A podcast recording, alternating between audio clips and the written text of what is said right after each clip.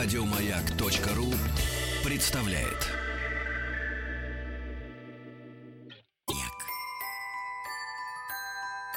Эрнст Теодор Амадей Гофман. Между фантазией и реальностью. 240 лет со дня рождения загадочного романтика – Здравствуйте, у микрофона Антон Долин. И э, сегодня у нас э, эфир, ну, так сказать, юбилейный. Он э, приурочен к 240-летию э, со дня рождения одного, наверное, из э, величайших писателей, не только немецких, но и вообще литературы, и даже почему-то мне хочется сказать современной литературы, хотя вроде бы это писатель начала 19 века. Речь идет э, об Эрнсте Теодоре Амадее Гофмане, которого даже, может быть, иногда не знает этой фамилии. Я думаю, что каждый человек человек, читающий по-русски, э, так или иначе знает, э, знаком с его произведениями. Впрочем, этот вопрос мы сейчас будем обсуждать с нашим гостем. У нас сегодня в гостях специалист по литературе романтизма, кандидат филологических наук, искусствовед э, Алексей Гвоздев. Здравствуйте, Алексей. Здравствуйте. Ну, давайте начнем не с биографических каких-то деталей, а вот простейший вопрос, который, ну, меня давно тревожит как большого любителя Гофмана. Это все-таки какая-то случайность. Надо благодарить за это Чайковского или Пятипа, или не знаю кого еще, что Щелкунчик, сказка Гофмана, благодаря балету, а потом мультфильму, фильмам, огромному количеству других адаптаций, стала фактически таким национальным русским хитом, не в меньшей степени, не знаю, чем сказки Пушкина или Конек-Горбунок. Все знают Щелкунчик. И более того, я с удивлением обнаружил, что во многих странах мира, включая Америку, на Щелкунчик э, смотрят как на русскую сказку, при том, что и сама кукла, э, в общем-то, восходит все-таки к Германии, никак не к России, и э, сказка написана немцем Гофманом. Ну, совершенно верно. Гофман для русской культуры это, безусловно, фигура знаковая. И, по-моему, что... больше ни для одной культуры, ну, кроме немецкой. Это не так. Ну, насколько я понимаю, что э, немцы даже не так обожают Гофмана, как э, русские читатели и многие русские писатели. Без Гофмана очень сложно себе представить вообще картину русской литературы начала XIX века, потому что не было бы Гофмана, другим было бы творчество Пушкина, другим было бы творчество Лермонтова, другим было бы творчество Гоголя, Адоевского, Погорельского. И дальше продолжу всех остальных остальных вообще. Да. Я э, тут э, в честь недавнего юбилея Мандельштама перечитал египетскую марку, и мне, конечно, пришло в голову, что если бы не эта традиция русского романтизма, которая, в свою очередь, взялась из немецкого, то есть из Гофмана, то и этого не было бы. Литературы 20 века и Булгакова в большой части тоже не было бы. То есть это линия, которая идет, по сути, до сегодняшних дней, и точно через весь 20 век. Речь не только о русском романтизме. Гофман э, очень актуальный писатель, конечно, и удивительные предсказания, которые он делал 200 лет назад, они сбываются не только в современной культуре, но и в современной даже политической ситуации, я бы сказал. Да, полностью согласен. А, поэтому две было знаковые как говорится, культовые фигуры для русской литературы начала XIX века. Это Гофман и Байрон. И если Пушкина называли северным Байроном, то очень много сравнений с Гофманом было с Гоголем. И Белинский в свое время даже переусердствовал, на мой взгляд, осуждая э, Гоголя в подражании немецкому писателю. В частности, вот Белинский ворчал по поводу петербургских повестей Гоголя. Ему не нравилось, что этот немецкий мистический романтизм, он заслоняет э, реалистический талант школу. Гоголя. Да. да, ну, натуральной школы тогда еще не да, было. Да. Но вот именно вот эти уже проблески реалистической литературы, которые он усмотрел в своем любимчике Гоголе. Но при этом Гоголь, мне кажется, не отрицал э, этой связи. Ну и, собственно, невозможно было ее отрицать. Нет, не отрицал. Они даже этим. повздорили поэтому с Белинским, потому что Гоголь был убежден, что петербургские повести должны быть именно такими мистическими,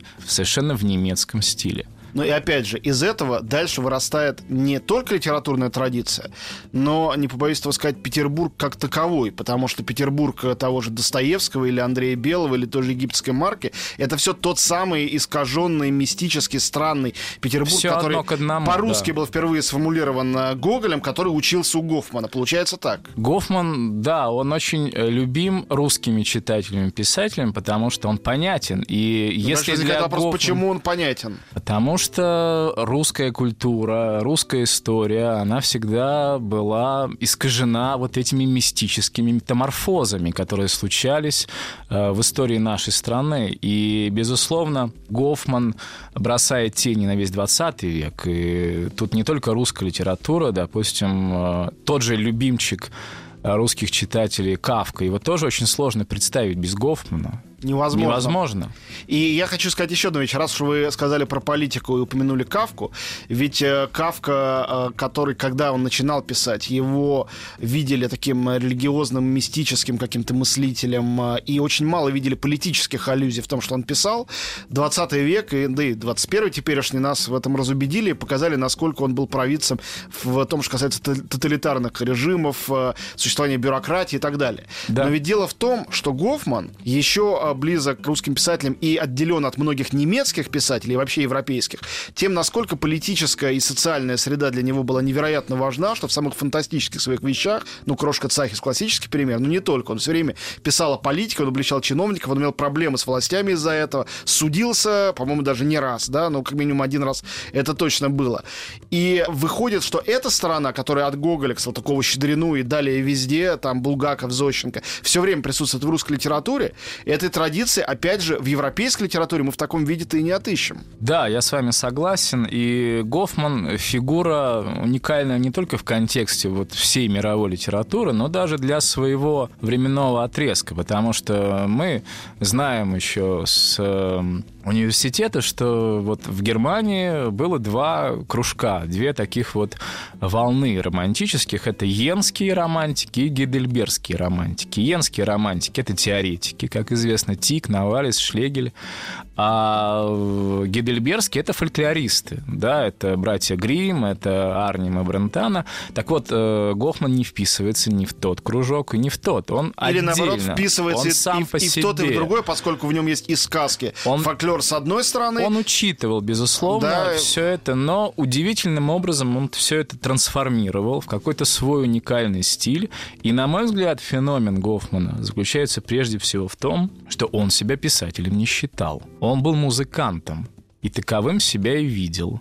И для меня пример судьба Гофмана — это удивительный случай такой сублимации, нереализованной музыкальной энергии в литературный художественный текст. Но а, тогда мы сразу сделаем а, очень небольшое отступление от литературы, которая прежде всего нас интересует э, ну, больше, чем другие стороны его деятельности. Как современники относились э, к Гофману художнику и Гофману композитору? Более серьезно, чем к его литературным достижениям, которые все-таки при его жизни были очень популярны, не сразу, но очень. Или менее? И почему так вышло, что в веках, ну, может быть, за исключением Германии, не знаю, не могу судить, Гофман остался прежде всего как э, литератор, ну, и, может быть, и мыслитель, да, как новатор литературы, а не как э, композитор, при том, что нам музыка была для, для него настолько важна, что он даже имя в честь своего кумира э, Моцарта, э, значит, э, поменял и стал Амадеем. Ответ э, очень прост. И он, может быть, немножко горек для поклонников Гофмана. Гофман был посредственным музыкантом и посредственным композитором. Никогда никакого успеха на музыкальном поприще он не снискал. Он мыслил себя музыкантом. И заниматься литературой он начал по большей степени не по желанию, а по необходимости, потому что нужно было зарабатывать деньги. Вот дебют э, Гофмана в 33 года состоялся, это Очень «Кавалер поздно. Глюк». Да, Очень «Кавалер поздно. Глюк». По, по немецким тем самым, если взять всех романтиков, которые вы перечислили, Они к этому равно с времени 18 лет уже начинали. умирали, понимаете? Конечно. Не то, что а он только еще начинал писать в это время. И посмотрите, «Кавалер Глюк» был заявлен как обзор берлинской музыки начала 19 века. Потом идет «Дон Жуан» на мотив То же самое, великого да. Моцарта. Да? То есть как раз то, о чем я говорю. Гофман в литературу пришел через свои нереализованные музыкальные амбиции. Да, у него есть опера «Ундина», у него есть опера «Аврора», что-то там ставилось. э, Партитура «Ундины» сгорела, и все, и больше не было представлений при Гофмане. Но успеха как музыканта у него не было. И это, конечно, была трагедия его жизни, потому что он мыслил себя великим музыкантом. Но ужасно интересно, ну, то, о чем когда-то писал Добролюбов, что у любого художника есть там мировоззрение, есть миросозерцание. Если его мировоззрение было в том, что он композитор, прежде всего, мне кажется, он, как э, очень большой художник, понимал все-таки соотношение своего таланта музыкального и литературного, потому что это очень чувствуется в том, как сделано житейское воззрение Катамура, одна из его поздних шедевральных вещей, где музыкальное его «я», вот это креслеровское, оно присутствует в качестве случайных э, каких-то обрывков, кусков, э, ну, где пытается вот эта художественная душа композитора и музыканта вырваться, но э, рассуждения кота, это реальный был кот Гофмана, они все это дело заслоняют, и вот эта фантасмагория литературная, которая его и прославила, она все равно над этим всем доминирует. Да, и с этим тоже я согласен, но музыка, она проходит вот красной нитью через все его тексты, и у него герои музыканты, и это всегда положительные герои, и он даже в своих теоретических таких воззрениях делил всех людей на музыкантов и просто хороших людей. Вот просто хорошие люди — это ну, заурядные, обычные немцы, а музыканты — это не обязательно люди, владеющие игрой на музыкальном инструменте, это люди творческие, прежде всего. Для него музыкант — это больше, чем игрок. Это человек творческий, который видит то, чего не видят другие люди. Но и, и в крошке Цахис это особенно чувствуется. Это вот видение внутреннее какое-то. Совершенно потрясающий парадокс э, посмертной судьбы Гофмана, мне кажется, в том, что он не вписавшись, точнее вписавшись, но на очень э, таких десятых ролях в великую немецкую музыкальную традицию, да, будучи, ну и он сам осознавал, когда он о Глюке или о Моцарте писал свои произведения, осознавал свое место, мне кажется. Вот, э, и достаточно скромно себя в этом, как это сейчас называется, позиционировал, что позже он стал ведущей музыкальной фигурой не за счет музыки, которую он писал, а за счет текстов, которые он писал, которые превращались в музыку.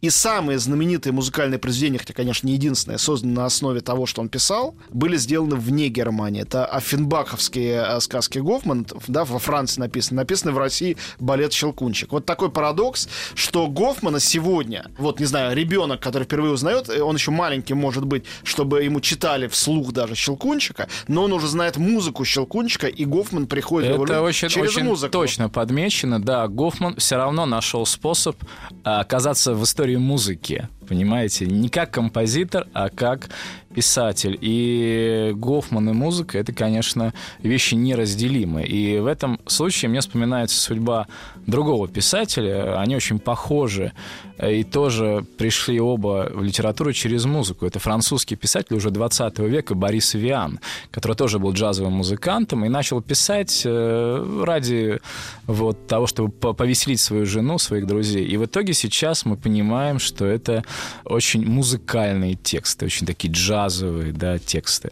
Вот это интересная действительно история о том, как люди, не реализовав свои амбиции, все равно оказываются там бы, где они хотели оказаться, но через, может быть, другой вход. У нас в гостях Алексей э, Гвоздев. Мы говорим э, про творчество и личность Эрнста Теодора Амадея Гофмана, великого немецкого писателя. Тот случай, когда совершенно не осекаешься, произнося слово «великий». В общем, такое стертое, но мне кажется, это именно тот случай.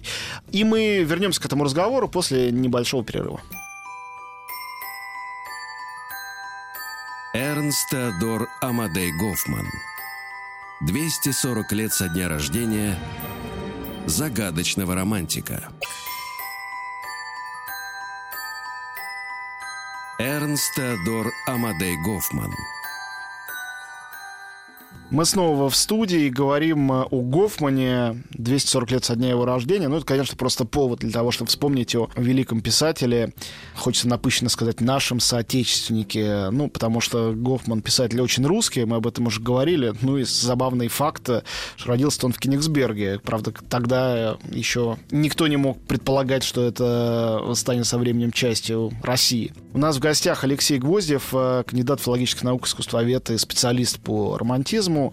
И начали мы говорить о музыкальной относительной непризнанности Гофмана, которая добавлю от себя еще, конечно, ну, это, конечно, такой искривленный, неправильный разговор, как про Тарковского говорят, что не был бы он таким гением, если бы цензура его не давила.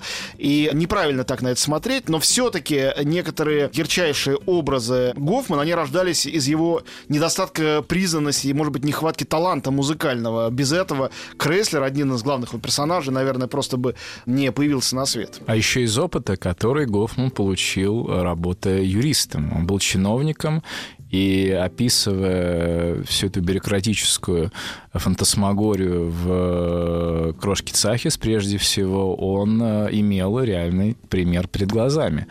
И вот как раз по поводу того, что Гофман всю жизнь боролся с... Э, вот это такая в его судьбе очень очевидно романтическое двоемирие.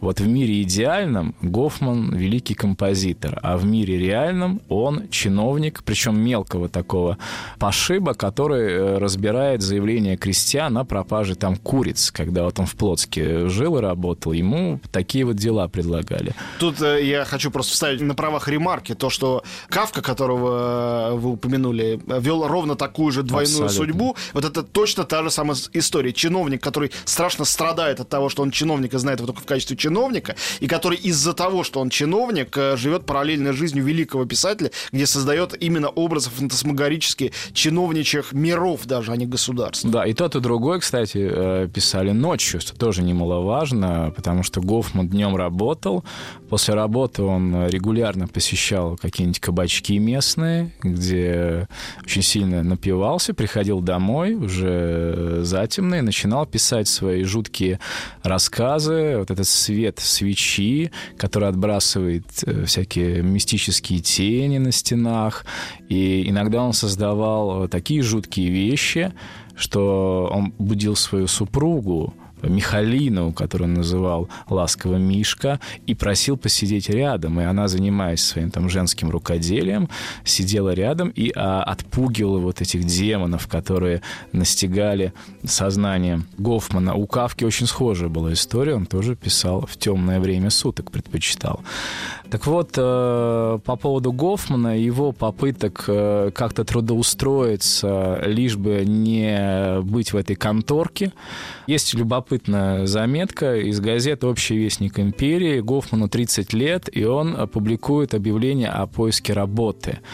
Вот как это выглядит. Некто, вполне знающий толк в теоретической и практической части музыки, и даже поставивший для театра значительные композиции, получив похвальные отзывы, желает устроиться как дирижер в стабильный театр. Кроме упомянутых знаний, он знаком с театральной сутью и его нуждами, знает толк в установке декораций и подготовке костюмов. Кроме немецкого, знает французский и итальянский языки. Посмотрите, как он начинает своего желания быть дирижером, но потом на всякий случай замечает, что он мог бы даже и декоратором быть, и даже костюмы мог бы шить, но на худой конец узнает несколько языков, может быть, хотя бы так он пригодится. Интересно, что э, вот к 30 годам, когда он созрел для того, чтобы все-таки не быть чиновником и э, понемногу начинать свои первые шаги там и в музыке профессиональной, и в литературе, он начинает вы сказали о двоемирии, да, очень романтическая вещь. Начинает с того, что он присваивает себе моцартовское имя. Это такой типичный магический жест, да, такой назову себя Гантенбайн. Я придумываю для себя имя, я знаю, что это имя гения, и оно э, станет Не моим вот таким гением, да, музой, которая поможет э, состояться. Это как вот волшебный предмет, амулет, который очень э, часто фигурирует в произведении Гофмана, допустим, в «Золотом горшке», когда там амулет этот волшебный появляется. Да, у него все пронизано музыкой, и свою дочь единственного ребенка, он назовет Цицилия, это покровительница музыки. И э, об этом мы уже говорили, как музыка входит в жизнь и в произведение Гофмана. Давайте немножко к литературе. Э, вот э, вы сказали о 33 годах, когда он начал писать, публиковаться. Э, ну, понятно, что для начала 19 века это очень такой зрелый уже возраст, серьезный. В общем, это человек, практически начинающий начинающий стареть. И точно его никто не определит как молодого человека. Мне кажется, ну хотя это, конечно, допущение совершенно безответственное, что отличие Гофмана, а главное его долгожительство в сравнении с остальными романтиками, да, мы можем прекрасно относиться к э, Навалису, к Тику, к Гельдерлину и так далее, к другим великим всяким людям этого поколения, но в основном сегодня их знают все-таки специалисты. Человек, который, ну, скажем, не живет в Германии, не изучает э, в школе и в институте немецкую литературу, чтобы он читал все это в переводе, ему нужен специальный интерес. Гофмана, как я уже сказал, хотя бы через Щелкунчика знают более-менее все во всем мире. В России это уж точно. Ну вот просто знают этого Щелкунчика, знают эту сказку им придумано. И это на самом деле не единственная сказка его, которая так живет. И многие сюжеты бродячие, там тут та же самая, кукла оживленная и так далее, они вот пошли и существуют в кино, на сцене, везде, в литературе, разумеется. Не связано ли это с тем, что в отличие от других романтиков, которые творили, будучи юнцами, и часто умирали, будучи юнцами, и вот этот юношеский идеализм, максимализм ставился им и в заслугу, и в минус, а, да, делался какое-то ограничением для восприятия их творчества, что он, Гофманом, был преодолен, и через весь романтизм, уже в каком-то таком смысле черты характера, в нем прорастало такое горькое, саркастическое, ироническое осознание той реальности, в которой мы живем, из чего, как мы уже сказали, как минимум в русской литературе, выросла целая реалистическая русская школа, а не только романтическая и связанная с фантастикой. Это абсолютно верно подмечено, и я с этим тоже соглашаюсь, потому что Гофман действительно преодолел вот эту восторженность немецких романтиков, которую мы можем наблюдать э, именно у иенских писателей, поэтов.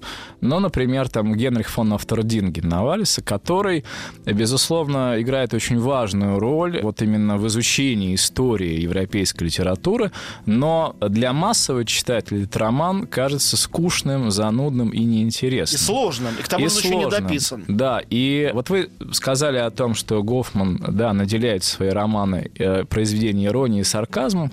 Я бы еще добавил, что Гофмана просто элементарно интересно читать. У него есть сюжеты, у него есть истории, чего нет ни у Навалиса, чего нет у Тика и у других многих немецких романтиков. У него классные сюжеты.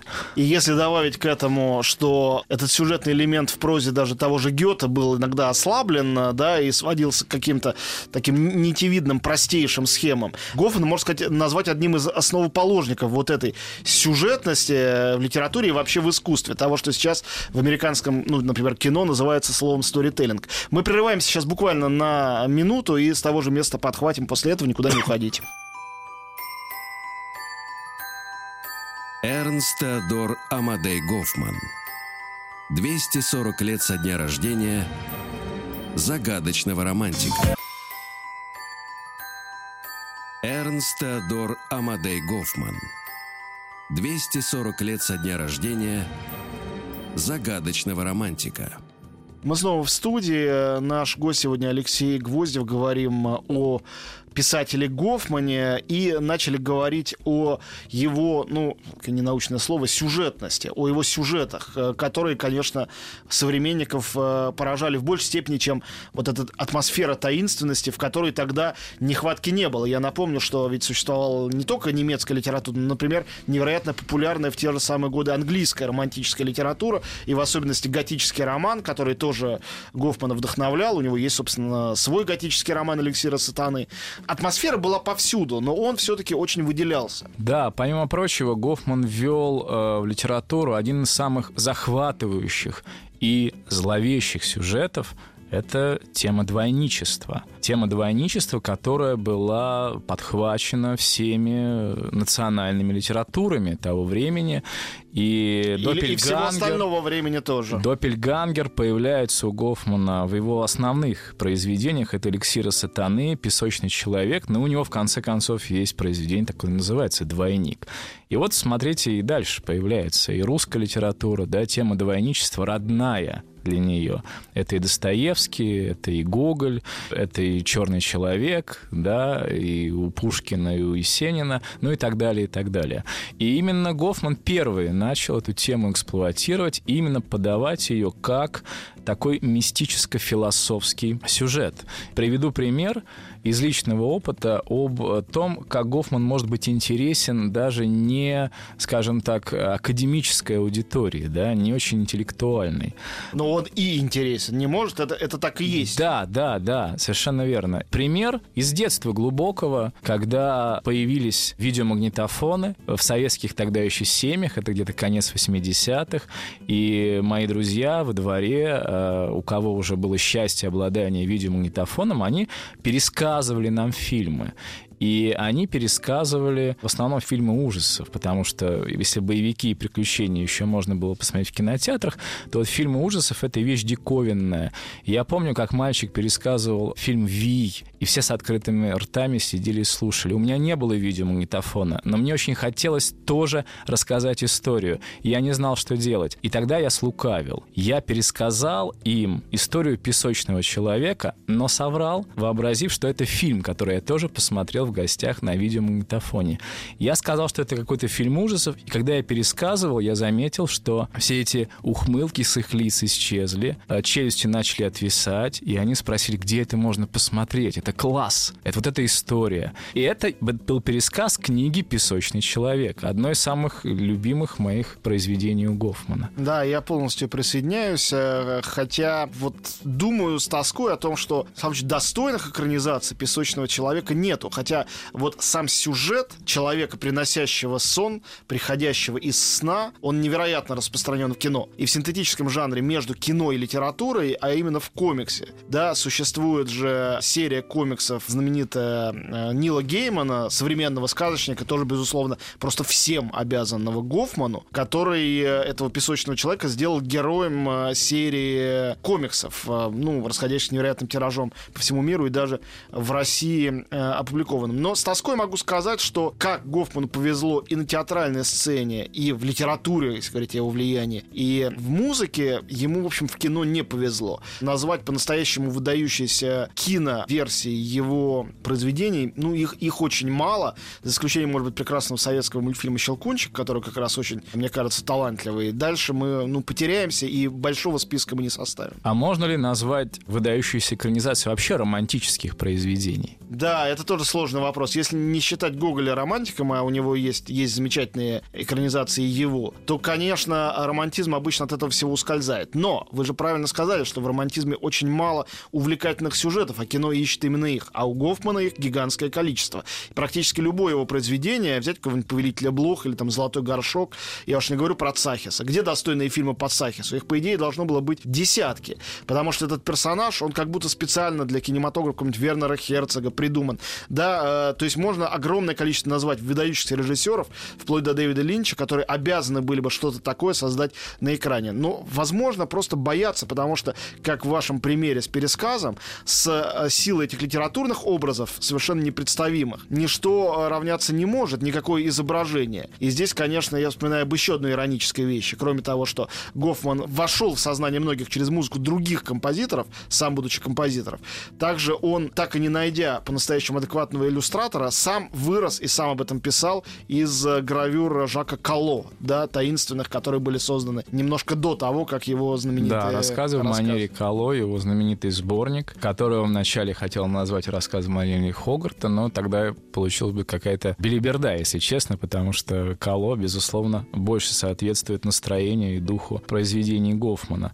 Да, совершенно верно. И вот еще по поводу влияния Гофмана мы ссылаемся на такие общеизвестные тексты, но вот, э, допустим, Александр Пушкин в свое время очень внимательно прочитал э, рассказ Гофмана «Счастье игрока», потому что эта игра, это рассказ о карточной игре, о продаже души дьявола, это фаустовский сюжет, где везение в игре всегда представляется чем-то мистическим, и, пожалуйста, получается пиковая дама, а у Лермонтова... Чисто гофмановское Получается, что тоже, э, в общем-то, явная отсылка к этому рассказу «Счастье игрока». Вот мы все время говорим про Гоголя, Пушкина, Лермонтова, Достоевского. Естественно, они первые приходят на ум. Но ведь Серапионовы братья, общество, которое назвало себе в честь э, сборника рассказов Гофмана, может быть, лучшего и самого зрелого из его сборников рассказов, ну, впрочем, я не знаю, это сравнивать трудно, а это общество, которое появилось в эпоху модернизма, да, да. в начале 20 века. Если говорить о том, кто туда входил, мы увидим, что реально вся советская литература, модернистская, и просто советская обычная, как бы соцреалистическая, тоже свои корни берет в Гофмане. Ну, косвенно, но именно, тем не менее, оттуда это все растет. Эстетически рифмуется, безусловно. Вообще модернизм с романтизмом рифмуется, потому что романтизм возник как реакция на кризис просвещения, а модернизм возник как реакция на кризис вот э, реализма, как называла реализм э, Вирджиния Вулф, да, адепт английского модернизма. Это банальное здравомыслие.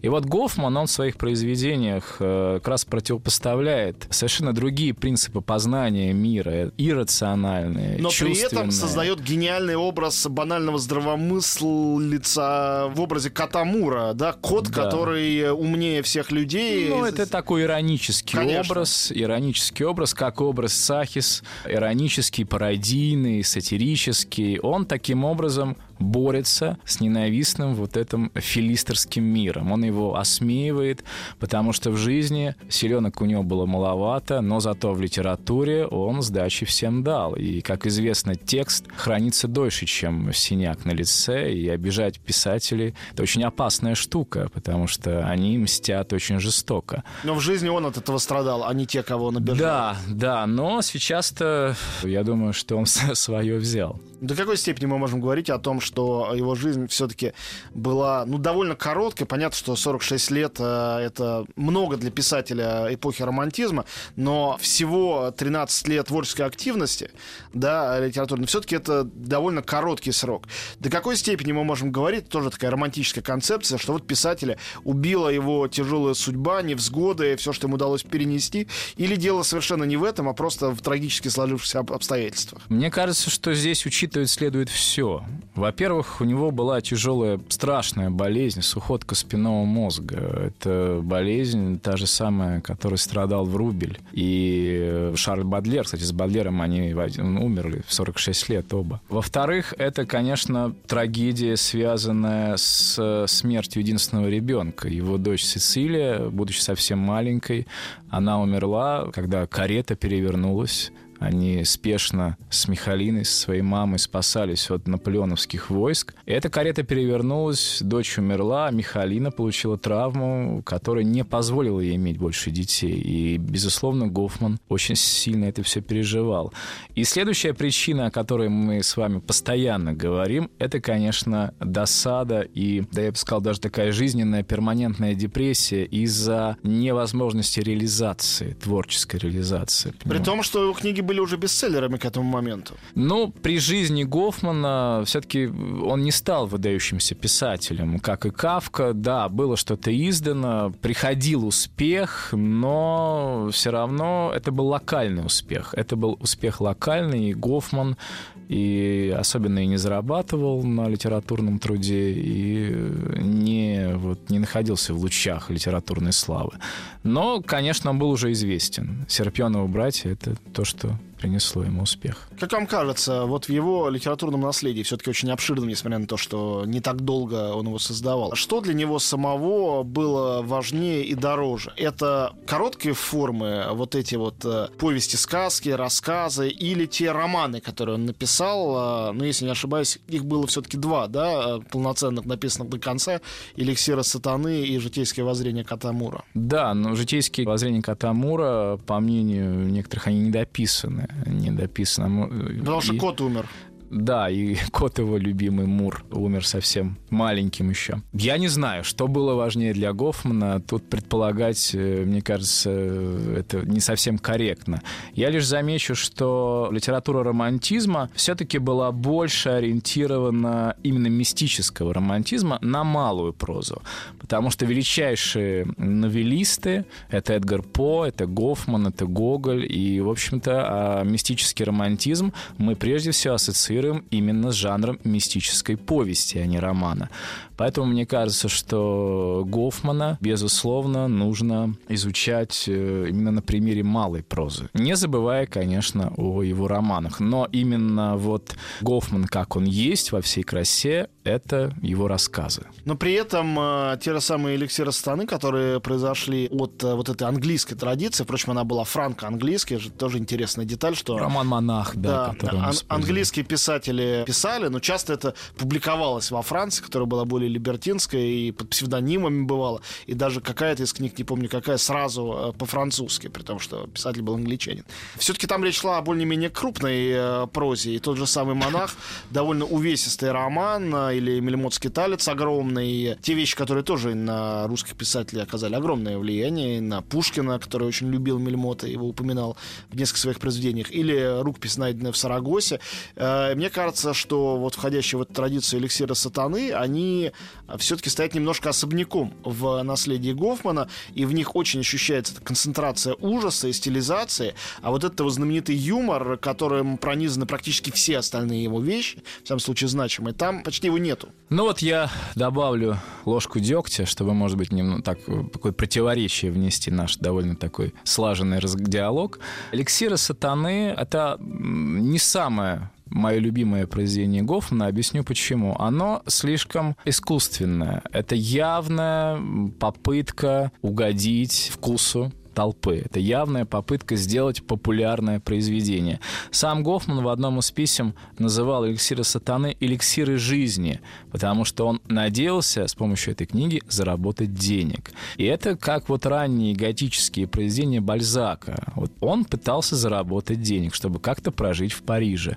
И вот в этом смысле эликсиры сатаны текст не очень искренний, он очень деланный, он искусственный, он сделан блестяще, но все-таки все-таки для меня Гофман — это другие произведения. У нас в гостях э, Алексей Гвоздев, кандидат филологических наук и специалист по литературе романтизма. Мы говорим об Эрнсте Теодоре Амадее Гофмане. И мы вернемся к этому разговору и завершим его после небольшой паузы.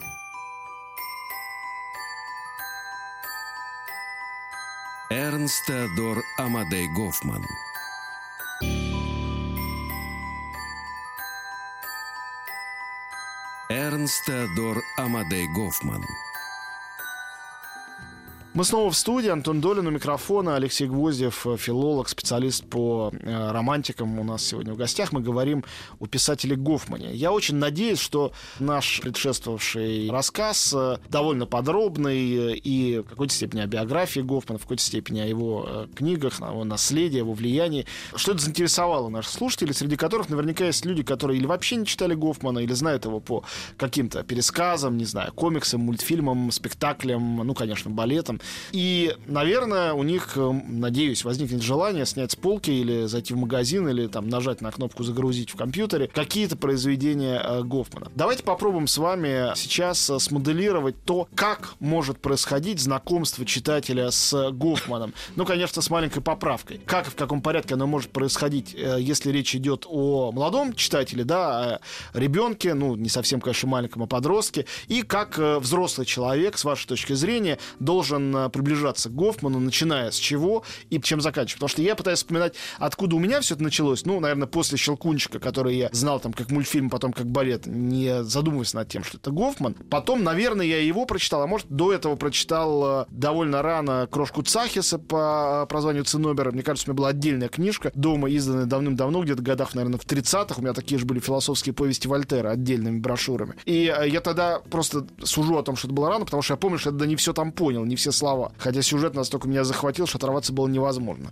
Ну вот вы, как специалист, как человек, преподающий Гофмана в том числе, то есть у вас есть прямая задача ввести студентов в этот мир и в него вчитаться. Как это правильно сделать? Все-таки человек это писал 200 лет назад. Ну, поскольку современный молодой юный читатель, он, э, разумеется, больше ориентирован на маскульт, то мы можем проводить параллели между Гофманом и какими-то авторами, может быть, кинофильмами, которые известны известны и популярны сейчас в современной культуре. Вот, допустим, э, учитывая такой ажиотаж по поводу фэнтезийной литературы и кинофильмов, можно было посоветовать прочитать молодым читателям, как именно автора, в произведениях которого берет начало именно фэнтезийная литература. Это и «Крошка Цахис», это и «Повелитель Блох», Потому что у Гофмана произведения наполнены вот этими повелителями блох, королями мышей, принципи явок, волшебные предметы, ведьмы, Или обращения. наоборот, вот вы стали говорить, да, я сразу вспоминаю опять политические все эти аллюзии. Цахис-то сам существо как бы не мистическое, но становится мистическим существом, и из э, униженного какого-то мерзкого ребенка-карлика становится тоже повелителем. Он не повелитель блох, он повелитель людей, Да, то есть- но сам он при этом некая блоха или мышь. Можно Гофмана представить, э, не совсем это корректно, но из-за благих побуждений мотивировать на чтение Гофмана, можно его представить как фэнтезийного автора, тем более, что у Гофмана здесь как раз и есть э, такие существа, как гномы, которые встречаются и у Гоголя в русской литературе, Кавка «Королевская невеста», вот в этом смысле можно посоветовать почитать. Хотя гномы, кстати, неизвестна украинской и русской демонологии, это Гоголь явно подчеркнул э, в немецком фольклоре. Если у нас читатели постарше, то можно им представить Гофмана как э, такого автора политической сатиры. Тут, конечно, «Крошка Цахис» — это основное произведение. «Магия трех золотых волосков». Здесь, в общем-то, и без объяснений старшего авторитета можно понять, что это магия золота, денег, и это отсылка к сказке «Грим», «Дьявол с тремя золотыми волосками». «Цахис» — это одно из последних произведений, написанное в 19 году. «Цахис» — это продукт такой пиар-махинации, да, как берут бесталанное, убогое существо и не делают из бесталанное него... убогое, а предельно бесталанное Да, убогое. да, То есть воплощение уродливо. убожества. Это, это духовный и физический уродец. И вот как из него делают красавца, фаворита. И, пожалуйста, эти технологии описаны, допустим, у Пелевина в Generation P. Но Пелевин все это писал недавно, а Гофман писал 200 лет назад. Опять же, тема... Кстати, раз уж вы сказали, Пелевин, конечно, очень многим обязан Гофману. Знает он это или нет, произошло это напрямую или опосредованно, собственно, это вопрос вторичный для нас неважный. Да. Но он очень во многом ему наследует, просто вот в сюжетосложении, в персонажах. конкретно. Возможно, это, он это наследует через какого-то другого автора. Через Булгакова, А например. тот уже напрямую наследовал. Это все звенья одной цепи. Уберите Гофмана, и вся эта цепь разрушится. И Пелевин, Пушкин, Булгаков — это уже совершенно другие авторы. Это неизбежно. Это вот еще один вариант прочтения. Ну и также можно здесь посоветовать. Многие студенты уже читали Зюскинда парфюмера. Вот, пожалуйста, тоже прямая связь. Чисто Гофмановская Да, вещь. чисто Гофмановская. Пожалуйста, хотите узнать первоисточник? Читайте Гофмана. Очень много способов мотивировать современного неопытного читателя на знакомство с Гофманом. И я хочу, как преподаватель, заметить, что Гофман неизменно пользуется популярностью у студентов. Скажите, а а Его читают. как вам кажется, ну, у нас не так много времени осталось, все-таки вопрос, который меня не оставляет почти что всю жизнь, ну, с того момента, как я прочитал, собственно говоря, «Щелкунчик и мышиный король», все-таки вот балет э, Чайковского, я понимаю, что существует несколько версий хореографии, но есть одна каноническая, всем известная, повторяемая, варьируемая по-разному. Это все-таки адекватный Гофман или Чайковский силой своего, наверное, не меньшего, чем у Гофмана, таланта, в совершенно иную эстетику, стилистику все это передвинул, и все-таки это не Гофман, а просто вот взят как каркас голый этот сюжет, и совершенно с другим настроем, духом и с другими идеями пересказан. Ну, здесь очень сложно об этом говорить, поскольку мы выходим с вами на очень сложный разговор. Можно ли с помощью музыки отобразить идеи? Но мне кажется, что Гофман был бы в восторге от такой темы. Можно ли изобразить с помощью музыку образ художественный или идею? Поэтому вопрос очень сложный и такой бесконечный для Ну, Смотрите, размышлений. Гофман делал противоположное. А, уже, повторяю, предчувствие, хотя точно не знаю, что он не столько музыкант, сколько литератор. Он и в «Кавалере Глюки», конечно, в «Дон Жуане» занимался тем, что переводил музыку в слова. В «Дон Жуане» он точно сделал это лучше очень многих критиков, а, потому что описывать музыку Дон Жуана — это как бы бессмысленное занятие абсолютно, потому что это вершина музыки Гофман вообще стоял у истоков музыкальной журналистики. Совершенно верно, но он это сделал. И вот Чайковский делает противоположное. Он берет слова и превращает их в музыку. Если мы будем оценивать музыку Чайковского «Щелкунчик» с точки зрения вот э, романтической эстетики, то это абсолютное попадание, потому что там есть романтическое двоемирие, там есть контрасты, там все на этом строится. Понимаете? И с этой точки зрения, конечно, это, безусловно, романтическая музыка. А если это романтическая музыка, значит, дух Гофмана передан. Спасибо большое. А, гостем нашего эфира был Алексей Гвоздев, кандидат филологических наук, искусствовед, специалист по литературе а, романтизма. Говорили мы а, о писателе Эрнсте Теодоре Амадее Гофмане. И очень надеюсь, что те, кто слушал наш эфир, обязательно продолжат размышления наши тем, что откроет какую-нибудь из книг Гофмана, некоторые из них тем более совсем не длинные, и прочитает. Алексей здесь много книг назвал, а я к его же собственным словам вас отошлю и предложу тем, кому не подходят эти предложения, начать чтение с «Песочного человека». Любой человек, неравнодушный к литературе и к кинематографу ужасов, просто обязан в своей жизни эту вещь прочитать. Спасибо. Спасибо. Эрнст Теодор Амадей Гофман. 240 лет со дня рождения загадочного романтика. Еще больше подкастов на радиомаяк.ру